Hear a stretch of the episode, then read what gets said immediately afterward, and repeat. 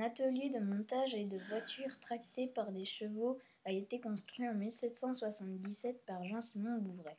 Une société est créée en 1872 par Léon Bouvray pour la construction, la transformation, la réparation des voitures et des corbillards pour l'entretien des carrosseries. L'atelier comprend plusieurs postes de travail sellerie, menuiserie et peinture.